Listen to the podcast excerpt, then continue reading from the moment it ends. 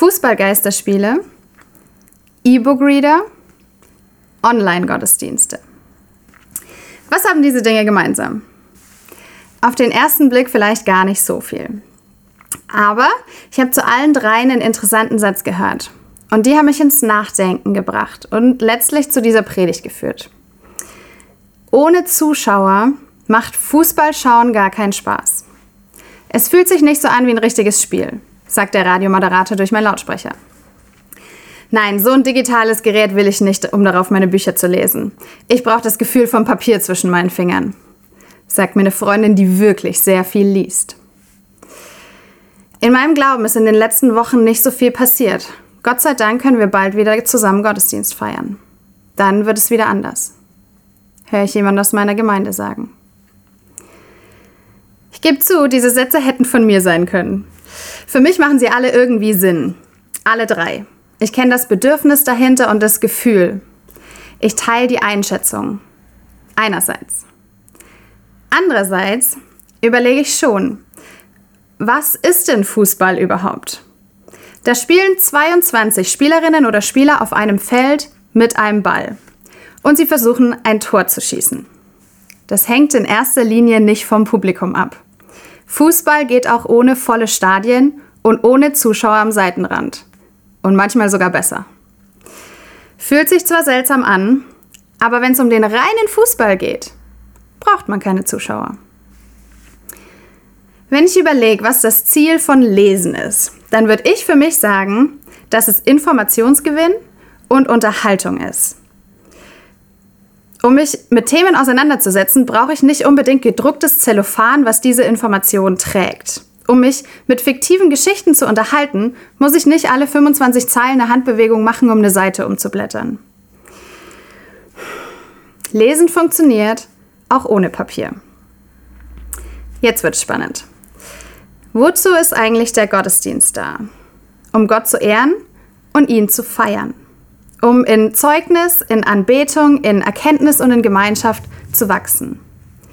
Diese Ebenen kann ich auch erleben, wenn ich meine Bibel lese, wenn ich einen Podcast höre, wenn ich mich mit einer Freundin unterhalte und darüber austausche, was Gott gerade in meinem Leben tut oder an welchem Thema ich im Glauben gerade dran bin. Das Erleben hängt viel mehr von meiner inneren Haltung ab als von dem Medium live oder online ob Hauskreis oder Zweierschaft, ob super geplant oder sehr spontan. Persönliche Anbetung kann sehr viele Formen haben und ist nicht auf die 20 Minuten Lobpreis Sonntagmorgen beschränkt. Und das Sehen und Erleben von geistlicher Gemeinschaft kann über mobile Endgeräte hinweg passieren. Um ein Gottesdiensterlebnis haben zu müssen, haben zu können, muss ich nicht zwingend links und rechts von mir Menschen sitzen haben. Gerade die letzte Frage ist in diesen spannenden und herausfordernden Zeiten sehr relevant geworden. Mir ist bewusst, dass wir heute an der einen oder anderen Stelle sehr überzeichnen vielleicht. Wir lieben die Stimmung in vollen Stadien, wir lieben es, in unseren Büchern zu blättern und wir lieben es, mit anderen Menschen in einem Raum Gottesdienst zu feiern. Das auf jeden Fall. Und trotzdem hat es uns ins Nachdenken darüber gebracht, wie wir eigentlich unser geistliches Leben gestalten. Vor allen Dingen dann, wenn die alten, die gewohnten und die gewachsenen Formen so nicht mehr möglich sind oder waren. In den letzten drei Monaten hatte ich einen neuen Alltag, wie ich ihn gerne nenne. Und er ändert sich gefühlt gerade wieder wöchentlich. Und ich war und ich bin immer noch herausgefordert, in diesem neuen Alltag einen Weg zu finden, mit Gott unterwegs zu sein. Wenn eben nicht klar ist, dass wir morgens um 10 an der FIS sein können und uns da treffen. Wenn der Hauskreis genauso stattfindet wie ein Arbeitsmeeting und wenn Lobpreis nur noch auf Streamingdienste begrenzt ist, weil ich kein Instrument spielen kann. Ein Teil davon ist sicher das, was wir als Gemeinde institutionalisiert haben. Aber was die Gemeinde nicht übernehmen kann, ist meine eigene Verantwortung, mein geistliches Leben und meine Beziehung zu Gott zu pflegen und es tatsächlich auch zu tun. Wir verstehen uns als Menschen, die mit Jesus zusammen auf einem Weg sind, die mit ihm gemeinsam Schätze entdecken und Wege gehen und dabei weiter unterwegs bleiben. Ein bisschen wie eine Reise hier auf der Erde, die ihr Ziel in Gottes Gegenwart hat. Es passiert auf dieser Reise eher weniger, dass Gott dich einfach irgendwie in den Zug reinsetzt, von dem du nicht weißt, wann er losfährt, wo er hinfährt und wo sein Ziel ist. Es ist eher so wie eine Einladung in eine Abenteuerreise, wo man gemeinsam aufbricht, in das Abenteuer, das wir Leben nennen. Er möchte mit uns gemeinsam unterwegs sein und uns an Orte führen, die gut für uns sind und die uns formen. Die gute Nachricht ist, ich bin mit dieser Herausforderung nicht allein. In der Bibel gibt es ganz viele Stellen, die sich mit der Frage von geistlicher Ernährung beschäftigen und was diese Ernährung eigentlich bedeutet. Und eine Stelle, die mir in dem Zusammenhang ganz lieb geworden ist, ist eine Stelle von dem Brief an die Korinther. Ich lese sie euch mal vor. Allerdings konnte ich mit euch, liebe Geschwister, nicht wie mit geistlich reifen Menschen reden. Ihr habt euch von den Vorstellungen und Wünschen eurer eigenen Natur bestimmen lassen, sodass ihr euch, was euren Glauben an Christus betrifft, wie unmündige Kinder verhalten habt. Milch habe ich euch gegeben, keine feste Nahrung, weil ihr die noch nicht vertragen konntet. Selbst heute könnt ihr sie noch nicht vertragen, denn ihr lasst euch immer noch von, euren eigene, von eurer eigenen Natur bestimmen. Oder wird euer Leben etwa vom Geist Gottes regiert, solange noch Rivalität und Streit unter euch herrschen? Beweist ein solches Verhalten nicht vielmehr, dass ihr euch nach dem richtet, was unter Menschen üblich ist? Der eine sagt, ich bin Anhänger von Paulus, der andere, ich von Apollos. So reden Menschen, die Gott nicht kennen. Was Paulus hier schreibt, ist eine ganz liebevolle Ermahnung. Nicht etwa eine, die das Junge oder das Kleine abwertet. Dass kleine Babys Milch bekommen müssen, ist total natürlich und total wunderbar. So hat Gott sich das ausgedacht. Und diese übertragene Milch hat Paulus seinen neuen Glaubensgeschwistern vorgesetzt, als er bei ihnen in Korinth war. Als sie angefangen haben, ihre Lebensgestaltung so zu gestalten, wie Jesus sich das gedacht hat, als sie mit ihm gemeinsame Sache gemacht haben. Milch ist kein Essen zweiter Klasse, sondern eine Art Grundnahrungsmittel. Im Alten Testament finden wir sogar das Bild von Milch in Verbindung mit der anbrechenden Messiaszeit in 2. Mose 3 oder Jesaja 55. Nicht umsonst ist das verheißene Land ein Land, in dem Milch und Honig fließen. Und auch im Neuen Testament, im 1. Petrus 2, wird die Formulierung Milch für das Evangelium verwendet. Deswegen könnte man sagen, dass Milch für eine überwältigende Zusage von Gottes Liebe steht. Sein Heil und seine Rettung für uns. Und in diesem Bild ist dann die feste Speise eine Ermahnung, auch nach dieser Liebe zu leben dass die Zusage und Rettung sich im Lebenswandel zeigt, dass die eigene Lebensgestaltung transformiert wird, hin zu einem Leben in der Freiheit der Liebe Gottes. Feste Speise ist so das Bigger Picture, in dem sich die Liebe Gottes nicht nur um mich dreht, sondern durch mich in die Welt ausgegossen ist. Die Gemeinde in Korinth war sehr stolz darauf, was sie erreicht hat und vor allem über ihr Wissen über Gott, das sie gesammelt hat. Und Paulus hält ihnen wie so den Spiegel vor und sagt ihnen, solange ihr euch so verhaltet wie jetzt, verhaltet ihr euch nicht angemessen. Nicht dem Geist Gottes gegenüber und nicht euch selbst gegenüber. Ihr seid stolz und ihr streitet. Das sind die Gründe, warum ihr nicht geistlich wachst. Und diese Frage nach der Gestaltung meiner eigenen geistlichen Beziehung in dieser seltsamen Zeit, in der wir gerade sind, und die Beobachtung, die Beobachtung aus diesem Bibeltext stellt mir die Frage, wie sieht eigentlich eine gesunde, eine gute, eine wachstumsfördernde geistliche Nahrung aus? Als ich ein Kind war, waren Heidelbeeren für mich sehr wichtig. Sie waren das perfekte Essen. Es war eine normale Aktivität, dass meine beste Freundin und ich irgendwie einen Eimer davon gekauft und Heidelbeeren gegessen haben, bis unser Mund blau war und unser Magen geschmerzt hat. Und jetzt, wo ich drüber nachdenke, ist dies nicht nur mit der einen Freundin passiert, sondern mit mehreren. Also vielleicht bin ich das Problem. Ähm, dieser verrückte Überschuss an gesundem Essen war meine Einführung in die Paradoxien des guten Essens. Dass etwas Gesundes wie Heidelbeeren in mundfärbenden, schmerzauslösenden Mengen zu essen nicht mehr besonders gut ist, aber ist es immer noch besser als Pommes. Was bedeutet es, in einer Welt mit einer immensen Auswahl an Nahrungsmitteln gut zu essen? Dies ist keine Predigt über Essen, aber auf eine Art und Weise ist es schon, weil ich denke, wir können uns im Allgemeinen darauf einigen, dass wir jeden Tag essen müssen und das Essen von irgendwoher kommen muss, ob aus unseren Gärten oder einer Plantage auf der anderen Seite der Welt. Wie wir also auswählen, was und wie viel uns nährt, ist nicht nur für uns, sondern auch für die Menschen um uns herum von Bedeutung. Werden wir uns dafür entscheiden, eine übermäßige Menge Heidelbeeren oder vielleicht nur ein Handvoll Heidelbeeren und was anderes essen? Dieselben Prinzipien, die bestimmen, wie wir Lebensmittel auswählen, wie wir wählen zwischen dem, was verkauft wird, was schnell ist, was bequem ist und dem, was wirklich nährt, was gesunde Gemeinschaften unterstützt und was uns satt hält, bestimmen, wie wir das spirituelle Wachstum betrachten. Wir haben so viele Möglichkeiten, die uns versprechen, in unserem Glauben zu wachsen. Und es ist wahrscheinlich, dass alles seinen Platz hat. Aber besonders in Zeiten, in denen unsere Normalität weg ist, wird es besonders wichtig, darauf zu achten, was uns nährt Gibt es etwas, das für dein Leben vor der Pandemie lebenswichtig geschienen hat, von dem du jetzt kreativ werden musst, um es zu finden oder mit weniger davon vertraut sein musst? Ich bin im März letzten Jahres nach Erlangen gezogen und mein Ziel, auch ein Teil meiner Arbeit als Leiterin einer Studentengruppe, ähm, war es, jede Woche fünf neue Leute kennenzulernen. Am Anfang war dies unmöglich und völlig lächerlich, aber im Laufe der Zeit ähm, wird es ein wesentlicher Bestandteil meines Lebens, mich in unbekannte Situationen mit Fremden zu begeben.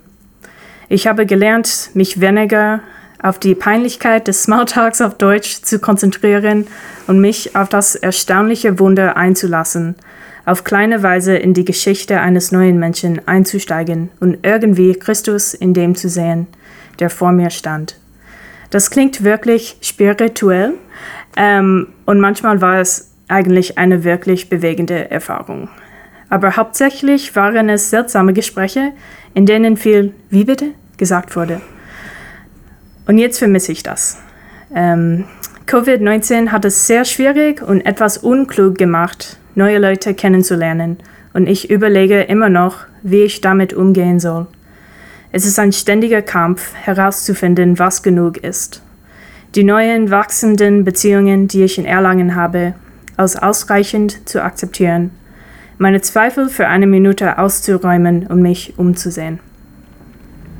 Ich kann immer noch Zeit in der Stadt verbringen, Eltern dabei zu sehen, wie sie ihren Kindern geduldig beibringen, wie man ein guter Radfahrer ist.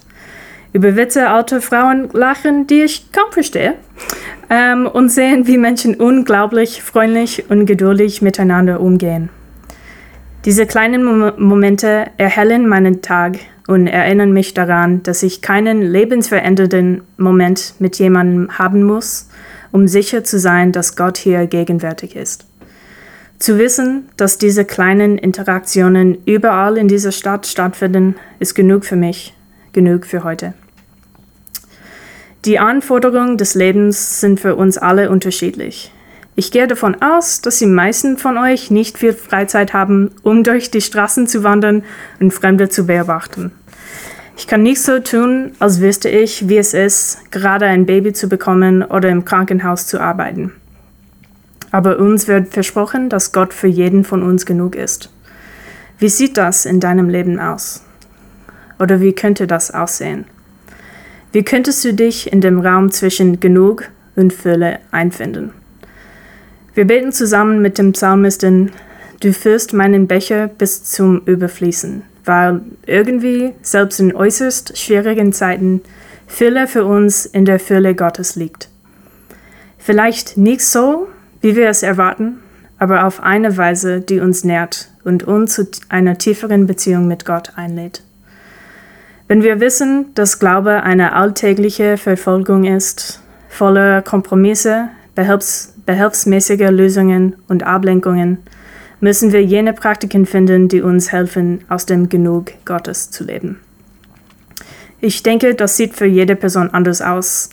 Vielleicht klingt es für dich schrecklich, fünf neue Leute pro Woche kennenzulernen und wäre niemals eine gute spirituelle Praxis. Zum Glück gibt es so viele Gelegenheiten, Gott zu begegnen. Und zum Glück ist dies keine Reise, die wir, die wir alleine unternehmen, sondern eine im Kontext der Gemeinschaft und unter Leitung des Heiligen Geistes. Zumindest für mich ist es einfach, spirituelles Wachstum mit nichts anderem als einer Anhäufung von Wissen gleichzusetzen. Die richtigen Predigten anzuschauen, die richtigen Bücher zu lesen und die richtigen Worte zu verwenden. Wenn ich ein gut belesener Christ werde, dann muss ich näher dran an Gott sein, richtig? Aber wie wir aus Paulus Brief an die Korinther gesehen haben, ist dies eine verarmte Sicht dessen, was Gott bereithält. All diese Intelligenz wäre nur Milch, kein festes Essen, wenn ich denke, dass ich es allein schaffen kann. Wenn der Glaube etwas ist, nach dem ich, ich strebe, wie Menschen nach Statussymbolen streben, dann bin ich wahrscheinlich nicht dazu übergegangen, feste Nahrung zu essen.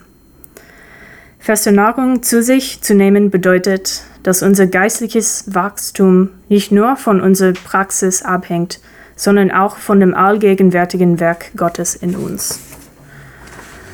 Und im Kontext einer ständig wachsenden Beziehung zu Gott kommen wir an den Rand unserer selbst, an den Rand unseres Verständnisses. So wie keine Mahlzeit eine einmalige Nahrung ist, stellen wir fest, dass unsere täglichen Versuche, Gott zu erfassen und zu kennen, fehlschlagen und auf etwas paradoxe Weise auf Gottes Fähigkeiten hinweisen, uns vollständig zu nähren, zu leben und zu kennen. An den Tagen, an denen ich das glaube, und durch die Gnade Gottes an den Tagen, an denen ich es nicht ganz schaffe, finde ich, dass Gottes Überfluss nicht durch meine chaotische spirituelle Praxis behindert wird. Ich finde, dass Gott überglücklich ist, einfach bei mir zu sein und ich finde, dass die Fülle Gottes irgendwie immer mehr zu meiner Realität wird.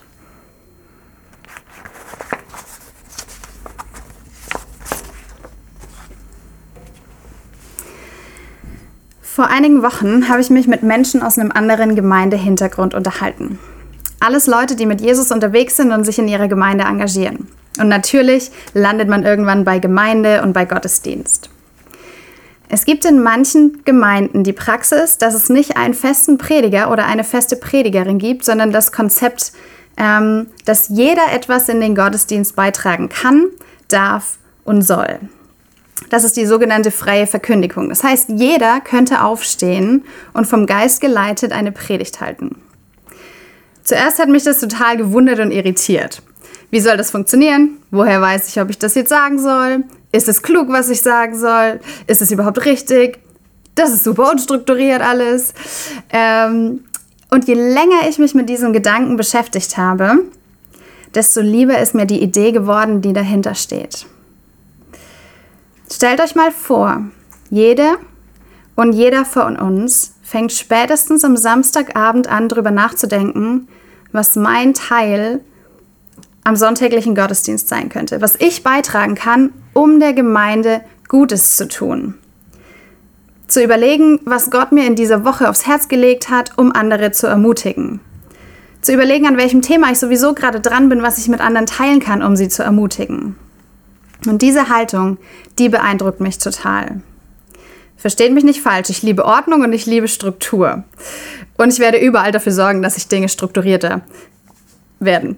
Ähm, aber was ich spannend finde, ist der Gedanke, wie viel mehr ich darüber nachdenken würde, was mein Beitrag sein könnte, anstatt nur da zu sitzen und zu beurteilen, ob was gut oder irgendwie cool ist für mich.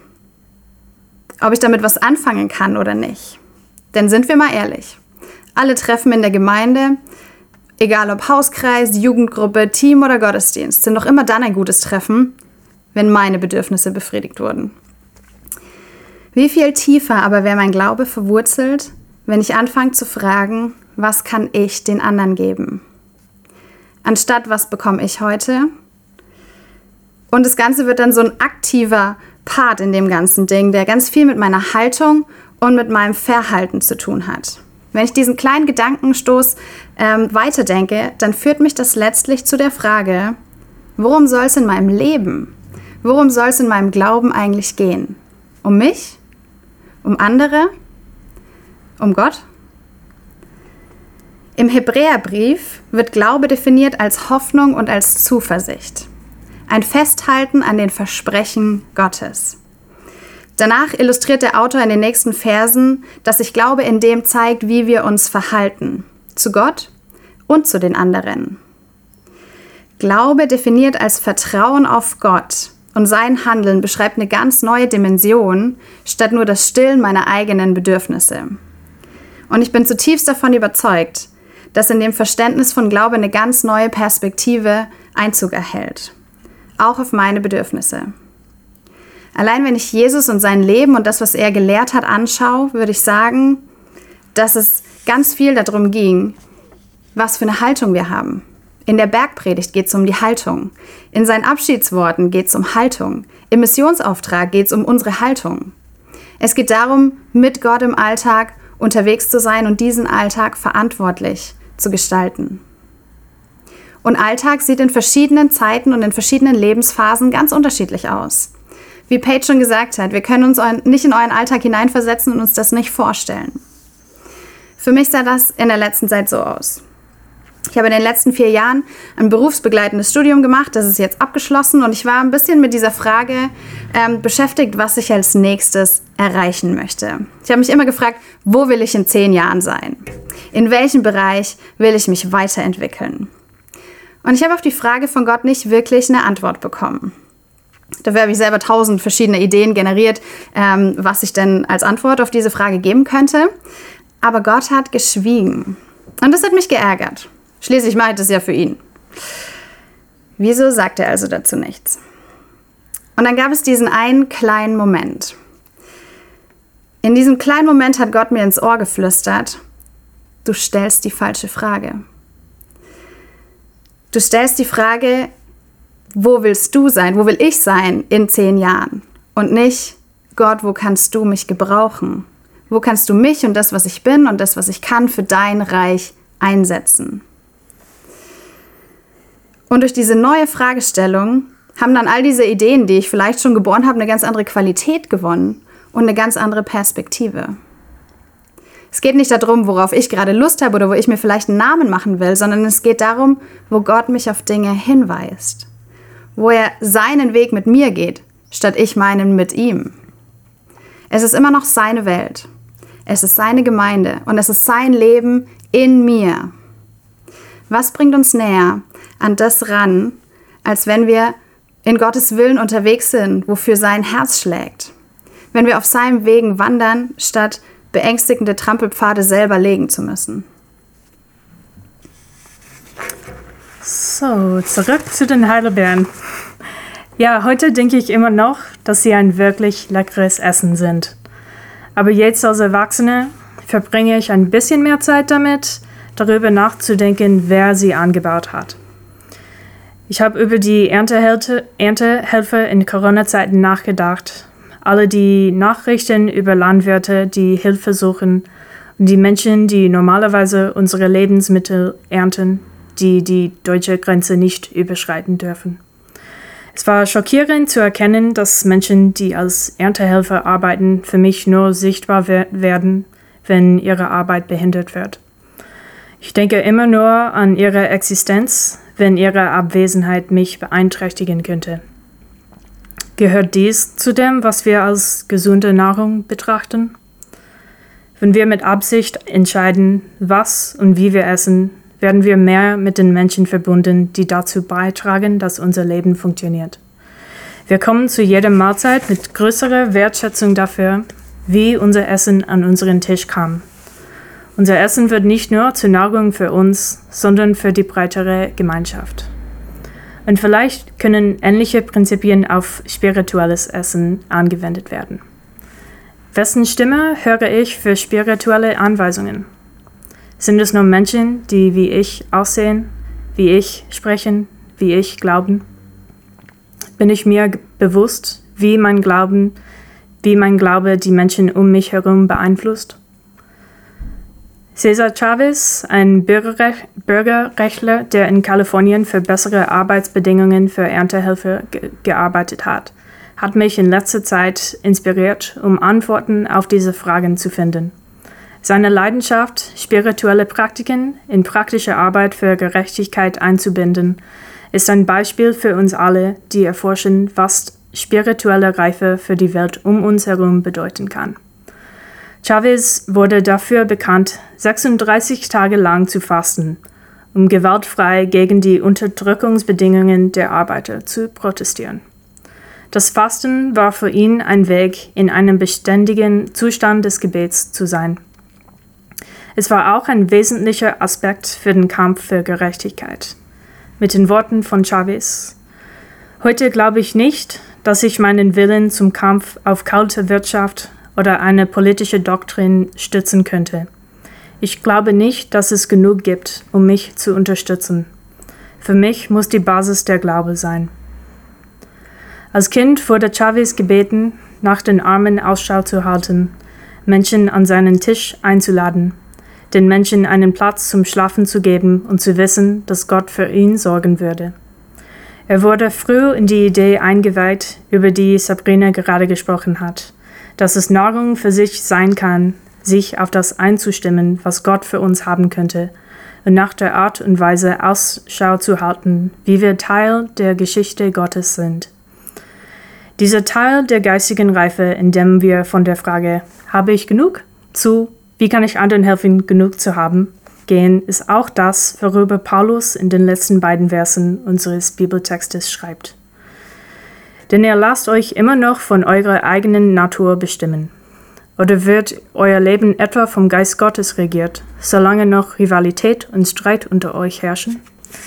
Beweist ein solches Verhalten nicht vielmehr, dass ihr euch nach dem richtet, was unter den Menschen üblich ist? Der eine sagt, ich bin Anhänger von Paulus, der andere ich von Apollos. So reden Menschen, die Gott nicht kennen.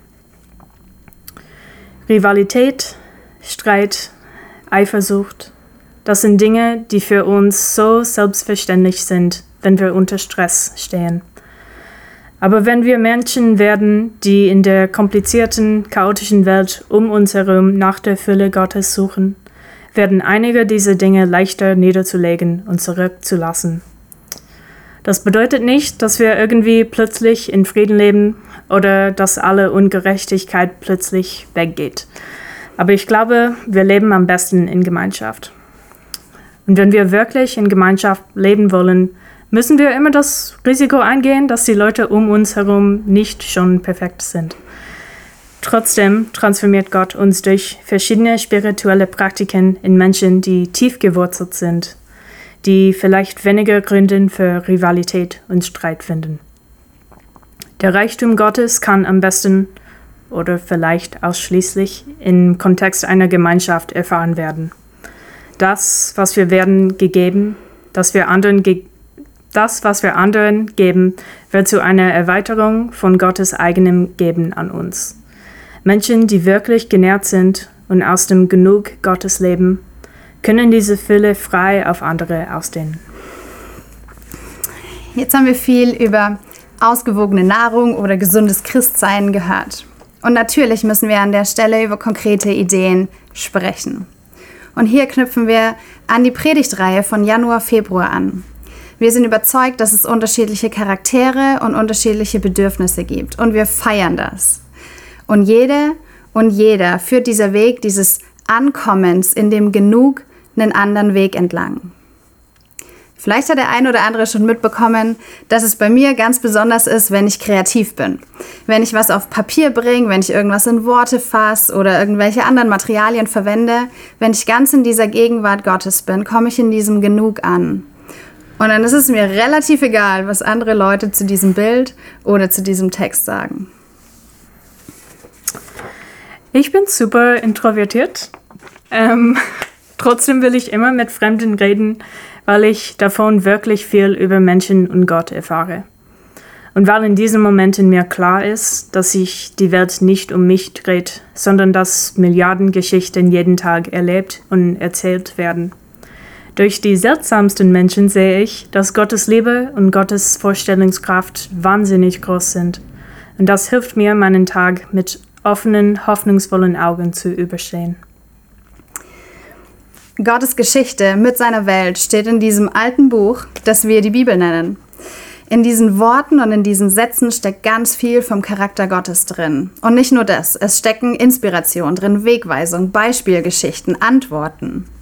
Und Gottes Geist kann uns diese Seiten aufschließen und immer mehr in ein tiefes Verständnis führen darüber, wer er eigentlich ist.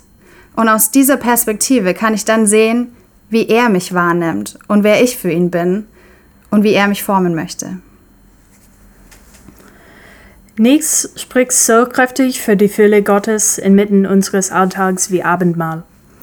Ein Akt der Erinnerung an Jesus, der Tausende mit mageren Vorräten ernährte, die mit Dankbarkeit bestreut waren. Einer, der uns bittet, sein Leben und seine Auferstehung mit den einfachsten Nahrungsmitteln zu feiern, die wir finden können. Mit nur ein bisschen Brot und ein paar Tropfen Wein sind wir eingeladen, uns an Christus zu erinnern und ihn zu erleben. Wir sind zu einem 2000 Jahre alten Ritual eingeladen, das uns auffordert, zu empfangen und gesegnet zu werden, um von der Liebe, die unsere Welt zum Funktionieren bringt, transformiert zu werden.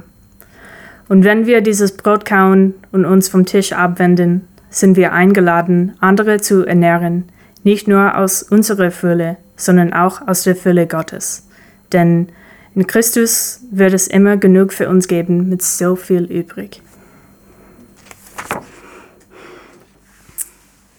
Wir möchten dir gerne die Frage stellen, wo und auf welchem Weg du ganz konkret in diesem Genugsein und in diesem Genughaben ankommst. Wo erfährst du die inspirierende Gegenwart Gottes auf eine tröstende und eine ermahnend ermutigende Art und Weise? Wovon ist es für dich abhängig, ob dein geistliches Leben gepflegt ist und du dich geistlich ernährst? Paulus redet im zwölften Kapitel vom Römerbrief davon, dass wir uns von Gott verändern lassen sollen. Er schreibt von Transformation. Glaube hat immer einen transformierenden Aspekt, ganz im Gegensatz zu diesem konservierenden Aspekt, von dem ich gerne ausgehe. Transformation, eine Veränderung meines Sinnes, meines Geistes und meines gesamten Lebens. Und das hat zwei Ebenen, einen aktiven und einen für uns eher passiven. Aktiv deswegen, weil ich mich nach dem Wirken Gottes ausstrecke. Das beinhaltet Übungen und Wege, über die wir so viel gesprochen haben in den letzten Monaten. Man muss sie aber anwenden. Der passive Teil, für uns passiv, ist das Wirken Gottes. Ich kann mein geistliches Leben nicht nach einem Automatismus planen oder gestalten. Gott gestaltet, indem er mir Sachen zeigt, mich auf neue Wege führt und manchmal in Situationen bringt, wo mein Vertrauen auf ihn herausgefordert wird. Wo ich lernen darf, mich inspirieren lassen darf und vielleicht mein Blick andere Menschen inspirieren kann. Jesus möchte, dass wir zu einem widerstandsfähigen, einem tragfähigen und einem vertrauensbasierten Glauben kommen, der sich nicht mit Second-Hand-Wahrheiten, mit nur Heidelbeeren oder Babynahrung zufrieden gibt. Und da sind wir am Anfang von unseren Überlegungen heute Morgen wieder. Denn was ihr jetzt gehört habt, das habt ihr irgendwie gehört und gesehen, weil ihr in irgendeiner Weise vor einem Fernseher, einem Computer, einem Tablet oder einem Handy sitzt. Dieses Sitzen kann sehr ordentlich angezogen, gestylt im Esszimmer sein oder in Jogginghose auf der Couch. Das kann stehend oder liegend sein, das kann sogar morgens oder abends sein. Form und Farbe sind dabei total irrelevant. Die Frage ist, mit was für einer Haltung gehst du in diesen Online-Gottesdienst? Und das Format Online-Gottesdienst ist hier nur ein Beispiel für geistliche Ernährung und unser geistliches Konsumverhalten. Ich kann sehr aktiv an etwas teilnehmen, wenn ich zu Hause sitze. Dazu muss ich noch nicht mal ein Instrument spielen, was ja auf den ersten Blick viel aktiver wäre, wie nur da zu sitzen. Ich kann sehr aktiv und erwartend sitzen und hören und mich von Gottes Geist bewegen lassen. Mit einer Erwartungshaltung an Dinge herangehen, die ich tue, über den Gottesdienst hinaus, in meinem Alltag, in deinem Alltag, in unserem Alltag. Darum wirbt Gott, wenn er uns einlädt, mit uns gemeinsam zu gestalten und zu verwalten. Wir als diejenigen, die sich nach ihm ausstrecken und er als derjenige, der uns in eine Richtung zeigt, der uns Hinweise gibt, der uns auf Spur halten kann und manchmal auch ein bisschen bremst und zurückholt. Wenn wir ihm erlauben, dass er unseren Ernährungsplan schreiben darf. Amen.